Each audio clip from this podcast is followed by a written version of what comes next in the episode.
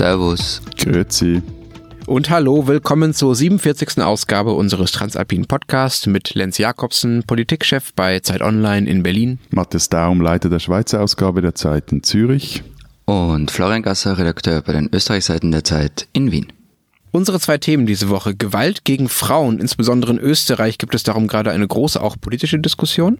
Und das zweite Thema Reality TV. Das Dschungelcamp ist vorbei, aber das ist für uns kein Grund, uns schon von den Formaten zu verabschieden. Wir wollen darüber sprechen, ob es eigentlich aus österreichisch oder schweizerisches Reality TV gibt. Vorab noch der Hinweis auf unsere Mailadresse. Sie erreichen uns unter alpen.zeit.de. So, nun aber los, Florian. In Wien und in Niederösterreich sind allein seit dem 8. Januar sechs Frauen ermordet worden. Entschuldige die zynische Frage, aber ist das mehr als sonst? Also ist das viel oder ist das wenig? Ähm, es ist eine Häufung. Im Schnitt der vergangenen zehn Jahre gab es zwei Frauenmorde pro Monat. Ähm, eine Eurostat-Auswertung aus dem Jahr 2015 sagt, dass nirgendwo in Europa der Frauenanteil unter Mordopfern höher ist als in Österreich. Und mit der Aussage sind wir aber schon mittendrin im ganzen Problem, nämlich mit, bei den Zahlenspielen, weil diese Ländervergleiche zum Beispiel schwierig sind. Länder erheben anders und so weiter. Aber ja, also es, diese Häufung der Morde an Frauen ist ziemlich erschreckend und es gibt auch eigentlich recht wenig andere Gesprächsthemen hier derzeit. Okay, die Regierung hat ja schon einen klaren Schuldigen gefunden. Die Regierung mischt ja selber mit beim Sprechen über diese Morde. Genau, also die Regierung hat die Ausländer gefunden als Schuldige. Ähm, die Außenministerin sagte, es sei ein Faktum, dass wir ohne die Migrationskrise von 2015 nicht diese Form von Gewalt an Frauen hätten. Äh, Vizekanzler Strache meinte, die Willkommensklatscher seien zumindest mitverantwortlich. Und es gibt dann zwar auch das Problem, dass es natürlich auch österreichische Täter gibt, aber auch da war eine Lösung rasch gefunden. Die Staatssekretärin im Innenministerium, Caroline Edstadler, sprach von importierten Wertehaltungen. Also am Sonntag von der Woche sagte sie in einer Fernsehdiskussion, dass österreichische Täter von ausländischen Tätern inspiriert würden. Das Zitat ist, man gewinnt den Eindruck, dass hier Nachahmungstäter am Wort sind. Menschen, die sich in dieser schrecklichen Wertehaltung wohl bestätigt fühlen, Offensichtlich ist die Hemmung, gegen Frauen vorzugehen, bis hin zum Mord gesunken.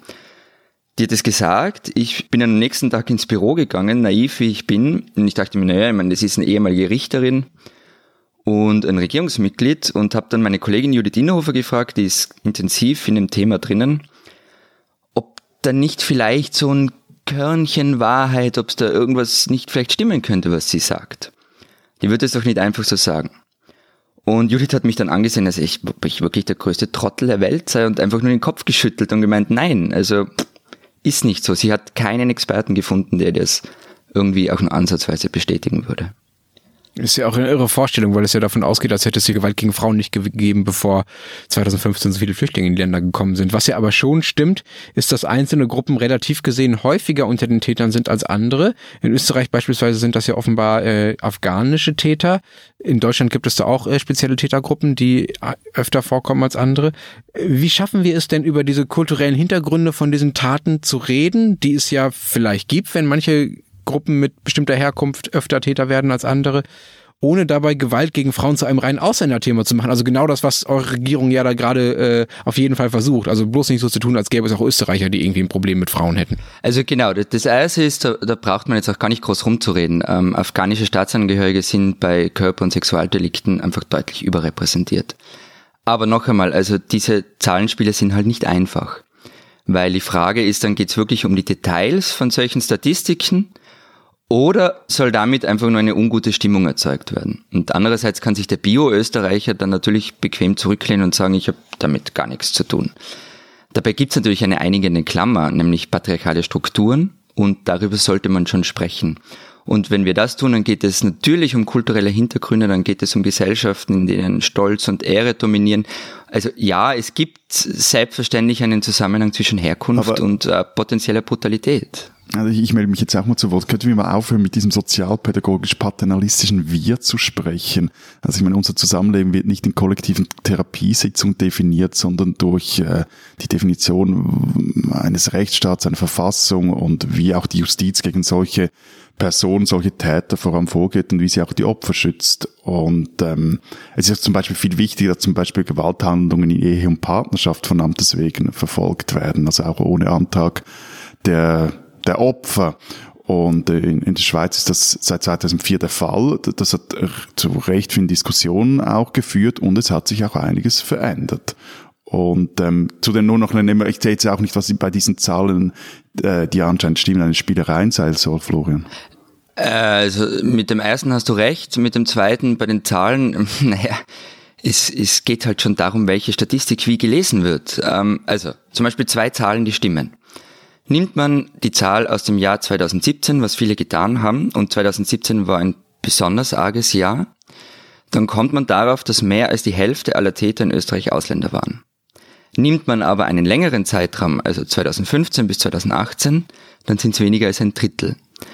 Beide Zahlen stimmen. Und nochmal ganz wichtig, es geht nicht darum, irgendwas zu beschönigen. Ähm, aber die Frage ist, warum nimmt man die eine Zahl her oder die andere? Oder dann lass es uns noch absurder machen.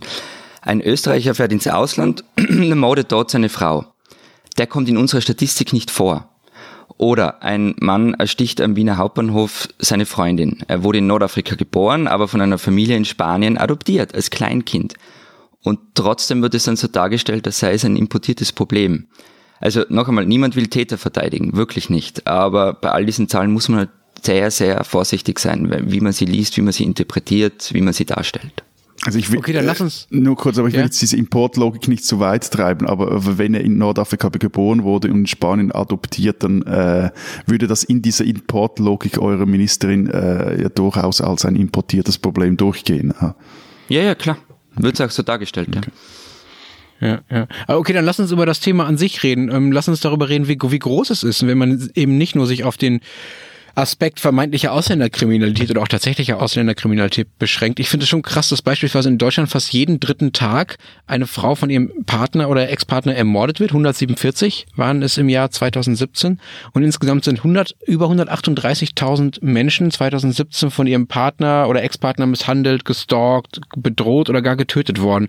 Und davon waren 82 Prozent Frauen, also ganz, ganz, ganz, ganz klar die Mehrheit. Das sind die neuesten Zahlen und 69 Prozent dieser Täter sind sind Deutsche. Wenn wir jetzt mal von diesem Ausländer-deutsche Aspekt wegkommen, was, es wäre doch eigentlich die politische Aufgabe, gegen diese Form von Kriminalität was zu tun, weil es ja eine strukturelle Kriminalität aber, zu sein aber, scheint und damit doch eine, die zu bekämpfen ist. Sorry, ja? wenn ich jetzt etwas auf den Zahn rumreite, aber ich finde jetzt, jetzt jonglierst das auch recht Freestyle. Also, mein Stalking, Drohungen und Morde, das sind doch drei recht unterschiedliche Dinge und jetzt einfach so ja, ein. Und? Ja, aber, aber was sagt uns diese Zahl? Also, das äh, finde ich was soll, man mit der genau anfangen? Also egal. Das sind alles, das sind alles strafrechtlich verfolgbare Vorgehen gegen Frauen.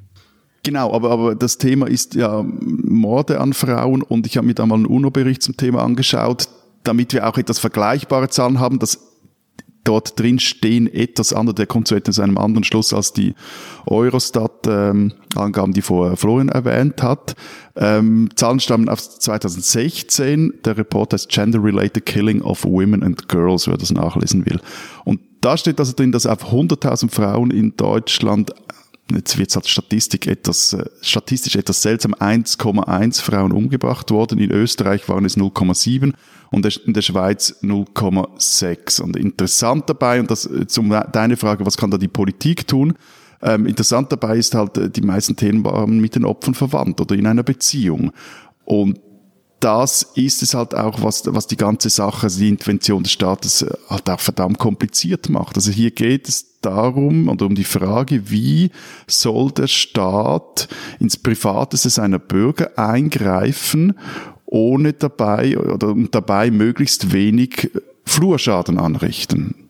Äh, Matthias, nur kurz wegen der Zahl. Die, äh, die Eurostat-Studie kommt nicht zu einem anderen Ergebnis wie dein UNO-Bericht. Er geht um andere Zahlen. Da sind wir nämlich genau wieder bei diesem Thema. Eurostat, da geht es um den Anteil von Frauen unter allen Mordopfern. Und der UNO-Bericht, da geht es um den Teil von 100.000 Frauen, wie viele werden ermordet? Das ist, das ist der mhm. Unterschied mhm. nämlich daran. Okay, jetzt haben wir uns die Zahlen um den Kopf geworfen. Lass uns doch mal zurück zur Frage kommen, was kann die Politik tun? Wie ist das denn bei euch in, in Österreich, Florian? Was passiert denn da jetzt? Naja, kommt davon, also zum Beispiel Frauenhäusern wurden die Mittel gekürzt. Äh, vielen feministischen Organisationen oder solchen, die sich mit äh, Gewaltprävention beschäftigen, wurden ebenso. Es gab Moment, den wurden die Mittel gekürzt als Reaktion nein, auf die Debatte als, nein, über Gewalt gegen Frauen? Nein, nein, nein, nicht als Reaktion, aber im vergangenen Jahr okay. vor allem. also seit die neue Regierung im Amt ist. Es gab zum Beispiel auch das Projekt Man Talk. Da wurde mit Flüchtlingen in Workshops zu, Workshops zur Gleichstellung Sexualität, Gesetze und Gewalt gearbeitet. Ich habe mir sagen lassen, es soll wohl recht erfolgreich gewesen sein, aber das Innenministerium hat die Finanzierung eingestellt. Dafür wurde vor nicht, vom, weiß nicht, vor zwei Wochen oder so mit viel Pomp eine neue Opferschutz-Hotline angekündigt. Es gibt zwar längst eine, die auch rund um die Uhr besetzt ist, 0800 222 555. Die Nummer sei aber zu lang, meinte die Frauenministerin, und es soll nun eine dreistellige Notrufnummer werden. Es gibt aber auch eine Reaktion auf das ähm, sinnvolle Form. Zum Beispiel wurde angekündigt, dass sogenannte Gefährder früher in Untersuchungshaft kommen können. Der Hintergrund da ist, ähm, die Gewalt eskaliert ja oft genau dann, wenn Frauen beginnen, sich zu wehren. Also wenn sie zum Beispiel ankündigen, dass sie sich trennen wollen, wenn sie eine Anzeige erstatten und darauf warten, dass die Behörde überweist aktiv wird. Wenn es da also Mittel und Wege gibt, dass jemand früher in Untersuchungshaft kommt, dann macht das Sinn. Momentan ist es noch eine Ankündigung.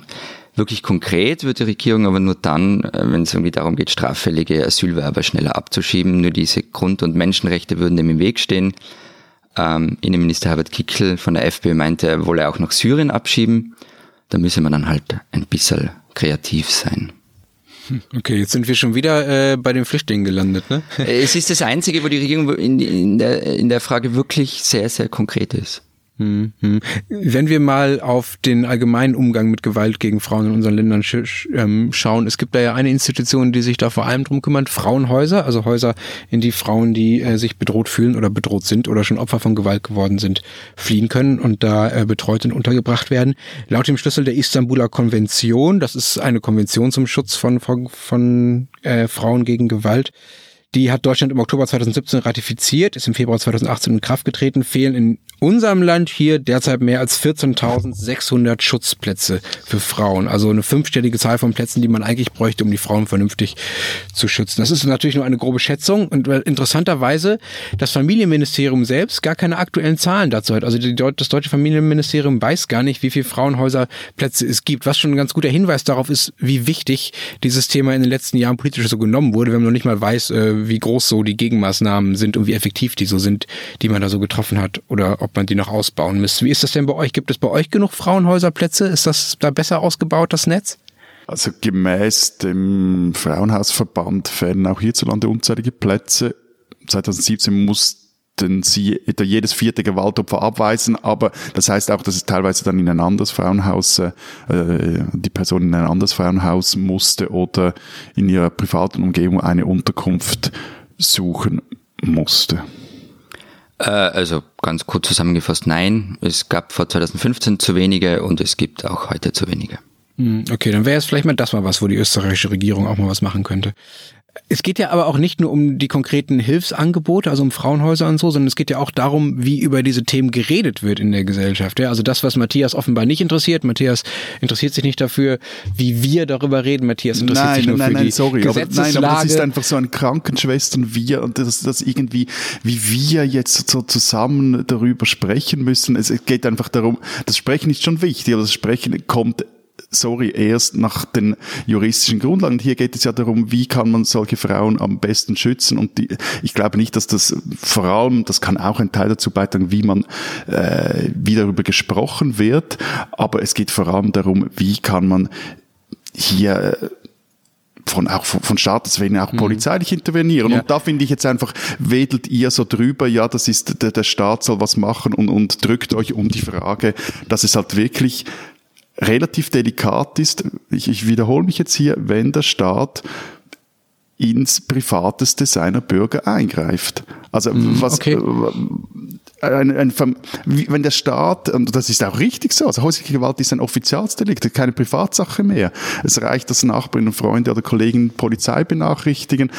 Das kann aber auch Konsequenzen haben, die halt in die andere Richtung gehen. Also ich stimme dir da völlig zu, Matthias, dass das sehr wichtig ist und dass es extrem heikel ist, da Regelungen zu treffen, die auch sensibel sind gegenüber dem, was, was Privatsphäre so ausmacht und was Privatsphäre ja auch schützt. Aber wir müssen doch so ehrlich sein, und deshalb habe ich dich gerade so ein bisschen geärgert, dass diese ganzen auch gesetzlichen Veränderungen, die es schon gegeben hat, jetzt in dem Fall, den du beschrieben hast, in der Schweiz, aber auch in Deutschland und die es vielleicht auch noch kommen in Österreich oder in anderen Ländern, nein, nein, dass nein, die, ja, Moment, also, Moment, Moment, dass nein. die ja auch Folge einer gesellschaftlichen Diskussion sind, ja. Also es ist ja nicht so, dass das eine und das andere nichts miteinander zu tun haben, sondern die Art, wie eine Gesellschaft, und dafür habe ich wir gesagt, darüber redet, wie mit Frauen umzugehen ist und was ein Kavaliersdelikt ist und was nicht und ob man Frauen schlagen darf oder nicht und wie schlimm das ist. Die Art, wie darüber gesprochen wird, auch wie wir darüber sprechen, führt auch zu einer veränderten Rechtswahrnehmung, führt auch letzten Endes zu einer anderen Politik und führt dazu, dass solche Dinge, wie du sie gerade genannt hast, Matthias, eingeführt werden. Deswegen glaube ich, dass der Link dazu wichtig ist und hab mich, wehre mich so ein bisschen dagegen, dass du das so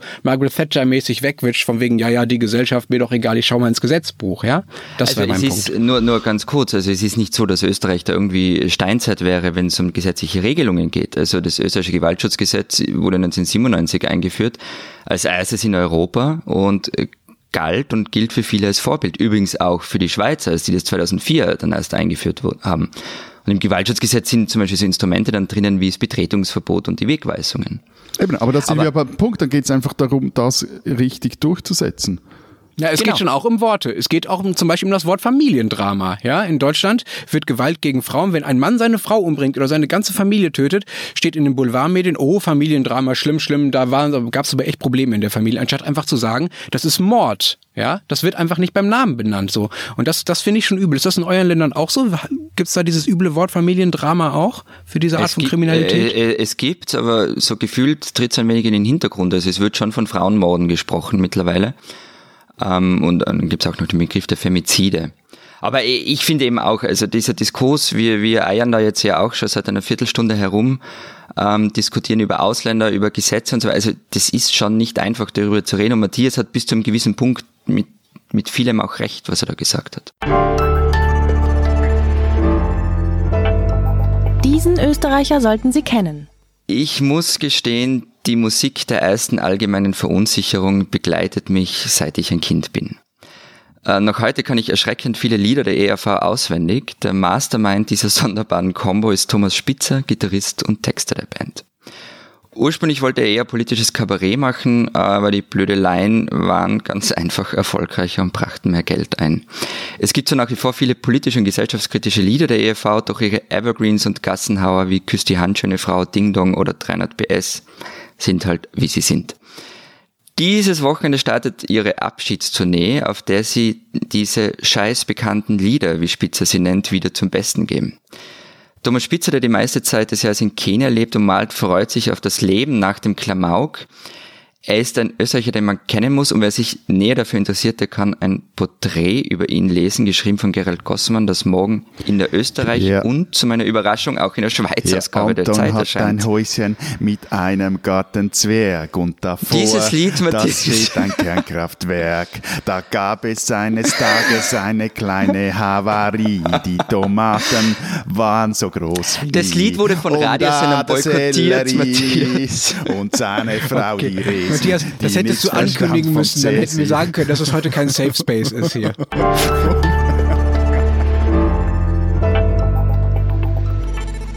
Unser zweites Thema diese Woche. Kleines Quiz zum Anfang. Kennt ihr Evelyn Burdetzky? Ich weiß noch nicht mal, wie sie ausgesprochen wird. Nein, Logisch, Peter Orloff? nein. klar. Chris Töpperwien? Ja, Ich kenne nur Rolf Töpperwien. Ich kenne den natürlich. Ja, Rolf Töpperwien ist der falsche. Chris Töpperwien macht irgendwas mit Currywürsten, habe ich mir sagen lassen.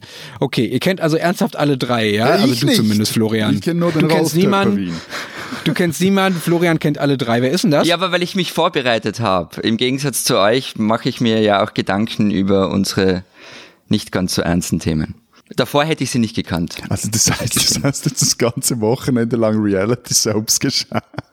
Nein, doch nicht in meiner Freizeit, in der Arbeitszeit. Aha, mhm. okay, das werde ich demnächst auch tun. Äh, Also nochmal für alle, die äh, sich nicht so toll vorbereitet haben wie Florian.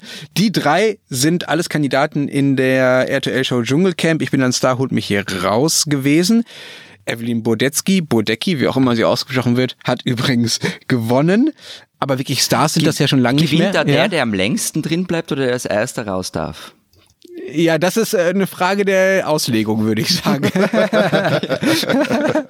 das ist aber tatsächlich interessant, weil ähm, es ähm, lange Zeit so war oder öfters so war, dass Menschen relativ früh aus diesem Dschungelcamp rausgegangen sind, weil sie dann das Geld schon sicher hatten. Sie waren vertraglich nur verpflichtet einzuziehen und waren nicht vertraglich verpflichtet auch drin zu bleiben. Ja? Und dann sind sie halt früh wieder raus. So, das haben sie aber geändert. Dieses Jahr gab es eine Prämie für den Sieger, eben jene Frau Burdetzky, ähm, die natürlich auch kein Star ist. Deswegen habe ich ja dieses Quiz am Anfang gemacht. Das sind schon alles keine Stars mehr, sondern eher so ja Y bis Z Promis. Aber trotzdem hat das Ding noch verdammt gute Einschaltquoten. Das hat in der sogenannten werberelevanten Zielgruppe, so 15 bis 49 ungefähr, liegt das immer noch so bei 35 bis 40 Prozent Einschaltquote. Lag es, jetzt am Samstag war das Finale. Wie ist das? Sind auch viele Österreicher und Schweizer unter diesen Zuschauern? Guckt ihr auch das deutsche Dschungelcamp oder habt ihr gar eigene Dschungelcamps? Wie ist das? Also, äh, das Dschungelcamp ist in Österreich nicht so ein Hit wie gerade in Deutschland. Es wird schon geschaut, aber mir kommt vor, also in Deutschland, das war ja unglaublich vergangene Woche. Also mein Instagram-Feed war voll von Leuten, die das schauen. Teilweise also richtig mit Public Viewing. Es, es wird schon hier gesehen, aber ähm, vor, vor allem dann, wenn es ab und an österreichische Kandidaten gibt äh, wird in der Schweiz auch gesehen, aber irgendwie, also eben, ich habe auch das Gefühl, das gibt's irgendwie schon ewig, war sicher, als es gestartet ist, eine größere Kiste, auch noch etwas äh, aufgeheizt, darf man das, wie voyeuristisch ist das, ist das nicht völlig daneben. Es gibt's aber also es gibt keine Schweizer Version des Dschungelcamps. Der neue Unterhaltungschef des Schweizer Radio und Fernsehens, und der Schweizer Fernsehens, ein Deutscher übrigens, der hat eben diesem Montag in einem Interview in einem Branchendienst klar gesagt, Dschungelcamp oder Bachelor wird es im öffentlichen Fernsehen in der Schweiz nicht geben. Lustig fand ich ihm übrigens seine Begründung. Zitat, grundsätzlich interessieren mich Formate weniger, bei denen der globale Wiedererkennungswert einer Formatmarke im Vordergrund steht. Also ich glaube, das ist jetzt, ich habe es so verstanden, dass denn vermutlich TV-interner Sprech für diesen Scheiß tue ich mir nicht an, so. Und er verstößt vermutlich auch noch gegen die Konzession. Okay, und äh, was tut er sich stattdessen an? Was gibt es sonst so an äh, Reality-Fernsehen in euren Ländern? Andere Formate, die man hier kennen muss oder besonders schrecklich finden muss? Äh, ich meine, also es muss zu, zu zwei Sätze kurz zum, zum Schweizer Fernsehmarkt. Der, der existierte eigentlich fast nicht. Also es gibt das SRF, das äh, sehr dominant ist, dann gibt es mehrere kleinere, vor allem lokale oder regionale Stationen, die teilweise auch funktionieren und es gibt eigentlich so eine, jetzt neben Pay-TV, aber ne, eine sprachregional oder ein sprachregionaler Sender, das ist 3 Plus, der auch äh, finanziell funktioniert. Also, und der, der Grund dafür ist ganz, ganz einfach. Du hast in der Schweiz ähm, 8 bis 9 Millionen Einwohner und du hast aber die Aufteilung in Sprachregion. Das heißt, es bleibt in der Deutschschweiz, dem größten Markt, bleiben dir so 5 Millionen plus minus als Markt. Und das ist einfach für einen Vollsender eigentlich zu klein. So, aber auf 3 Plus gibt es diesen Bachelor und äh, also das ist ein, äh, wenn ich das richtig verstanden habe, ein, ein Typ, der unter einer Gruppe von Frauen seine zukünftige auswählen darf, kann, muss. Ähm, ja, und der muss aber reich sein, oder? Wie läuft das? Äh, ich glaube, reich muss der gar nicht sein. Er muss äh, irgendwie, es geht sehr viel um, um Fleisch und er Haut muss halt und äußere Sonne. Gründe für Attraktivität haben, sozusagen. Er muss halt eine gute Partie sein. Genau. Vermeintlich und, und irgendwie geht geht es um Rosen, die verteilt werden und Dramen und äh, Sex und äh, Brüste und und äh, Männerbrüste und etc. Et, egal. Aber interessant daran ist, dass sich die Sendung für den Sender eigentlich gar nicht lohnt. Die legt nur drauf. Aber sei für ihn wichtig, das äh, sagt zumindest der, der, der Chef des Senders, weil der Sender damit, das war 3 Plus, damit öffentliche Aufmerksamkeit erhält, was auch recht gut funktioniert. In Gratiszeitungen wie 20 Minuten sind der Bachelor oder die Bachelorette, das gibt's auch, kleine Stars und das äh, Online-Medium Watson äh, hat sich äh, aus dem Bachelor-Gucken so eine Art von gesellschaftlichem Mini-Event gemacht. Da ist auch die, die Romanautorin Simone Meyer, die dort äh, als Journalistin arbeitet bei Watson, die ist hier die große Spezialistin, wenn es um Bachelor-Gucken geht. Also der Fernsehmarkt, da haben wir eh schon öfter gesprochen, ist, ist in Österreich ähnlich. Also es gibt jetzt nicht die großen Privatsender, es gibt schon Privatsender, und es gibt auch österreichische Versionen von Reality TV, ähm, wobei die erste Variante hat der ORF, also der öffentlich-rechtliche, gemacht. Hat einer von euch schon jemals von Taxi Orange gehört? Irgendwie, also ich jetzt gelesen, aber war das so ganz, ganz, ganz, irgendwo schwingte was, aber ich hätte jetzt nicht sagen können, was da ich, genau Da ist. ich mich nicht vorbereite, wie du weißt, Florian, habe ich keine Ahnung. Naja, also da muss man schon lang suchen, dass man das findet. Also das war ein wirklicher Hit, lief im ORF und ist aber schon lange her, also Anfang der Nullerjahre war das. Und die Teilnehmerinnen und Teilnehmer waren halt auch wie bei Big Brother irgendwo eingekalkert und mussten aber ein Taxiunternehmen in Wien betreiben. Also die hatten da so, ich glaube, drei Autos, vielleicht waren es zwei oder vier, ich weiß es nicht mehr. Und sind damit durch die Stadt geguckt auf der äh, Suche nach Kundschaft ähm, es war ein echter Erfolg. An den Namen der Teilnehmer kann sich natürlich kein Mensch mehr erinnern. Und es gab dann eine große öffentliche Debatte darüber, ob ein öffentlich-rechtlicher so etwas machen darf. Sogar im Parlament wurde das dann Moment, diskutiert. Nochmal ganz kurz, ich meine, das ist jetzt Jahre her, ja. aber trotzdem will ich diese offenbar wichtige Sendung verstehen. Die sind irgendwo eingesperrt, aber gleichzeitig fahren sie Taxi? Genau, die, haben, die sind eingesperrt in, in so einem Compound und haben da Taxis rumstehen und haben so ein Dienstrad, ähm, also die hatten alle einen Taxischein ähm, sonst durfte man sich nicht bewerben und ähm, sind da dann durch Wien gefahren und haben normale Taxischichten gemacht und haben da Geld verdient. Ich, die genauen Regeln kann ich mich natürlich nicht mehr erinnern, aber im Großen und Ganzen lief das so ab. Also eigentlich das Geschäftsmodell von Uber Pop. Und im Taxi war natürlich auch immer Kamera und da wurden dann die, die, die, die Kundschaft wurde dann auch gefilmt und die Dialoge mit denen und ja. Okay, also österreichisches Reality TV war bisher erfolgreich, wenn man Taxifahrern bei der Arbeit äh, zugeguckt hat. Nein, jetzt warte mal, es gibt schon noch andere erfolgreiche Reality-TV-Sendungen auch, nämlich das andere große Thema ist Saufen. Also ähm, bei dem einen Privatsender ATV gibt's eine Show, die nennt sich Saturday Night Fever. Das ist richtig arg. Also da schaut man im Grunde ein paar Adoleszenten beim Saufen zu, die ganze Zeit. Und da wurden einzelne Protagonisten kurzfristig, so, weiß ich nicht, 2009, 2010 herum, zu richtigen Stars. Also Molti, Spotzel und Pichler zum Beispiel. Das waren so Typen, die kannte echt jeder. Und dann der absolute Favorit von Jung und Alt im ganzen Land. Richard Lugner. kennt, kennt ihr den? Ja, den habe ich sogar ich schon mal gehört, den Namen. Das ist doch der arme Tropf, der jahrelang nie eine Audienz bei Robert Heinrich I. erhielt. Ja, ja, genau, das ist dieser Typ. Also der sitzt die ganze Zeit äh, vor der Tür bei Wir sind Kaiser und kommt nicht rein. Aber also reich geworden ist er ja als Baumeister. Und hat er nicht die, ähm, erste, die große Moschee in, in, in Wien genau, gebaut? Genau, in Wien. Die große Moschee in Floridsdorf in Wien hat er gebaut. Und er hat ein Einkaufszentrum in Wien und er hat eben die Reality-Sendung Die Lugners. Und das ist so arg. Es ist nicht zum Aushalten. Also ich habe so ein Best-of-Zusammenschnitte angeschaut.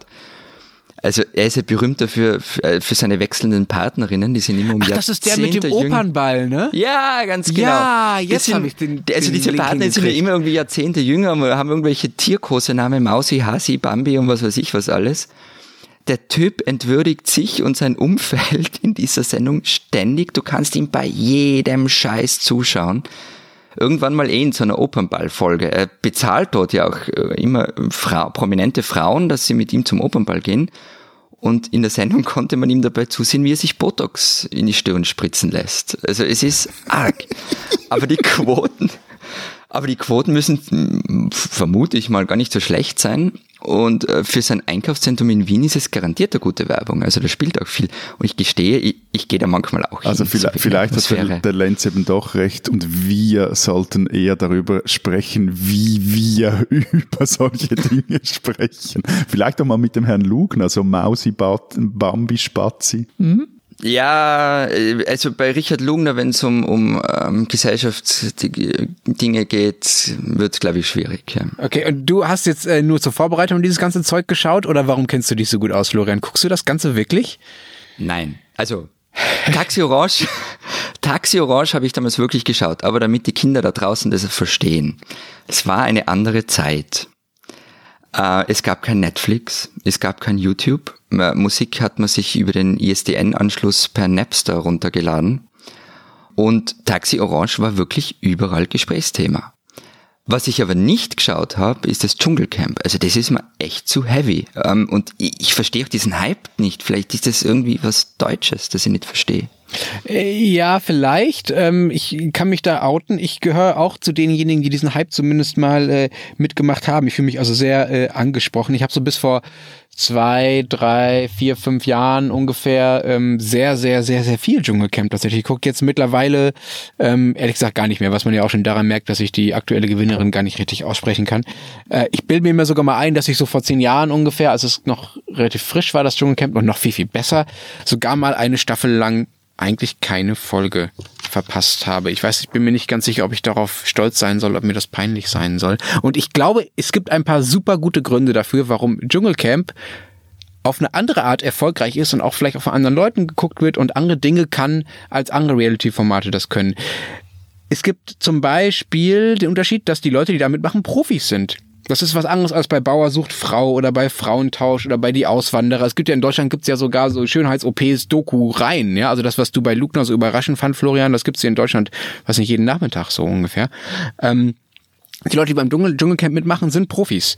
Die wissen, worauf sie sich einlassen. Die sind, werden nicht in Knebelverträge gedrückt, äh, die sie nicht verstehen. Die haben An Anwälte an der Seite, die wissen, was da im Fernsehen auf sich zukommt. Das ist nicht ihr erstes Mal. So, das heißt, da habe ich nicht das Gefühl, dass ich mit denen irgendwie Mitleid haben muss. Das ist für die ein normaler Job. So, das ist ein wichtiger Unterschied zu anderen Reality-TV-Formaten. Rainer Langhans sogar. Genau, Rainer Langhans hat glaube ich sogar ja, gewonnen, wenn ich mich richtig erinnere. Okay. Ja, genau. Und es waren auch einfach interessante Leute. Ich meine, Rainer Langhans eine Ikone der 68er-Bewegung. So, wenn man den mal eine Woche lang im Fernsehen sieht und der ist einfach ein ja, bisschen und, irre, und, und, das der, ist schon sehr unterhaltsam. Der, der ist sich gewohnt, Blut in der Gegend rumzulaufen. Von dem her, das ist dann der passte da sehr gut rein, ja. Und da, dazu kommt, dass die Sendung total selbstironisch war, eine lange Zeit zumindest. Wie gesagt, die letzte Staffel kenne ich gar nicht mehr so genau, aber die haben es wirklich hingekriegt, sich selbst überhaupt nicht ernst zu nehmen. Also anders als diese anderen Reality-TV-Formate, die so tun, als wäre dieser ganze inszenierte Kleinkram, der da so passiert, als wäre das das Weltentscheidende gerade, wissen die, dass sie da gerade nur so ein bisschen Show machen, dass es irgendwie auch egal ist und dass es ganz schön abgefahren ist und ganz schön, ganz schön skurril und irgendwie auch ganz schöner Trash, so, ja. Das lag auch daran, dass sie eine Zeit lang die besten Autoren hatten, die es im deutschen Fernsehen überhaupt gab. Also Mickey Beisenherz hat jetzt mittlerweile eigene Sendungen.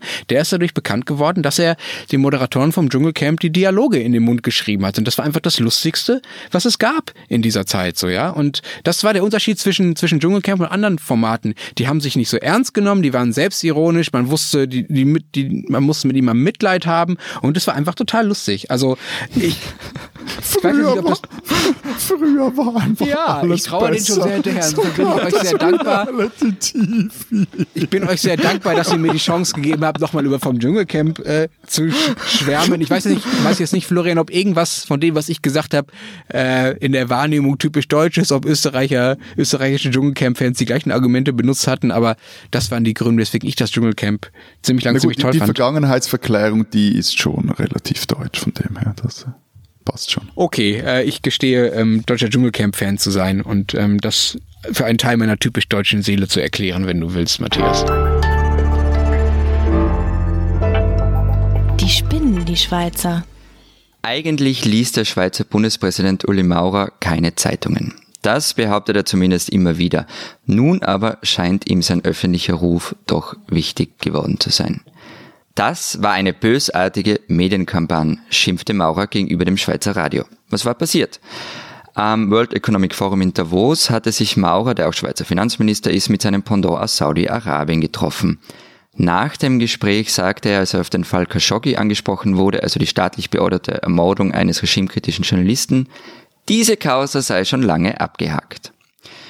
Die Empörung in der Schweiz war groß. Selbst Maurers SVP-Kompagnon im Bundesrat widersprach dem Bundespräsidenten. Aber eben, war gar nicht so gemeint. Seine Aussage habe sich einzig auf das Gespräch mit dem Finanzminister bezogen. Dafür, dass seine Aussage dann so verkürzt zusammengeschnitten worden sei, erwarte er von den Medien eine Richtigstellung. Wir übernehmen das gerne in unserem Podcast. Spinnen tut ihr Schweizer trotzdem. Maurer will noch dieses Jahr nach Saudi-Arabien reisen. Er meint, es gibt ein Interesse der Schweiz, dass man irgendwann zur Normalität zurückkommt. Will heißen, ein Journalistenmord soll in guten Geschäften bitte nicht allzu lange im Weg stehen. Ihr spinnt.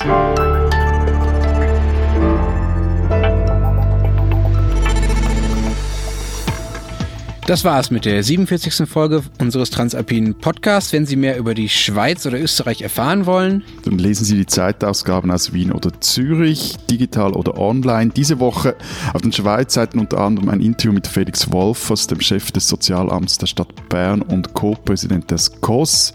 Meine Kollegin Sarah Jäcki und ich haben ihn gefragt, wieso in der Schweiz schon wieder derart heftig über die Sozialhilfe, also die Mindestsicherung, gestritten wird. Und bei uns fragt sich Anton Pelinka, was mit einem Staat passiert, für den die Grundrechte zu Verschubmasse werden. Und wenn Sie wissen wollen, was in Deutschland los ist, erfahren Sie das natürlich im Rest der gedruckten Zeit und bei Zeit Online. Wir hören uns hier im Podcast nächste Woche wieder. Bis dahin sagen wir Papa. Adieu. und Tschüss.